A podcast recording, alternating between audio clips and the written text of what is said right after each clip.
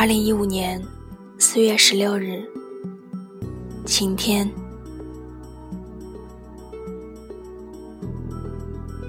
有很久了吧，没有再录以日期开头的节目了。其实日记一直都在写，只是不知道为什么少了把它读出来的心情。我知道，在电台的另一头，在世界的另一端，有那么一个你，一直在关注着我的故事，想要知道故事最后的结局。是皆大欢喜，还是怅然若失？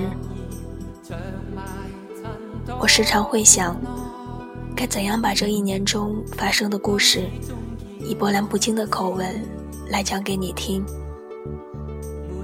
只是每次在日记录制到一半的时候，总有一种莫名的情绪涌上心头，忽然间就难过的没有办法再继续下去。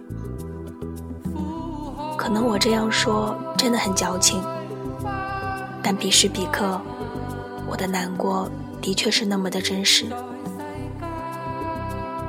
请原谅我今天的碎碎念，我只是想把自己的心情说给你听。我也知道，我终究会平淡如水的，再次把我和他的故事讲出来。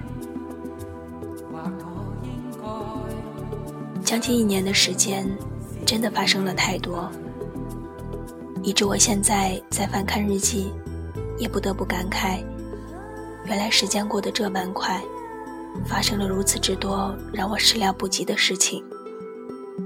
当然，过去的种种碎片也被重新拼接起来。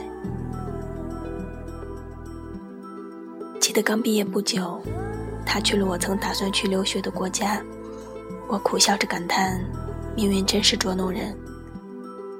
记得在我生日那天，他在最后一刻发来短信，短短几字，却让我开心不已。记得我去了 S 城，他却不知道我又一次离他那么近。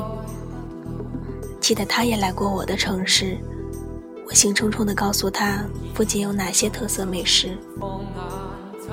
往事历历在目。却也遥远的，竟不像发生过一般。与你一别经年，凄凄再遇，流光追不及。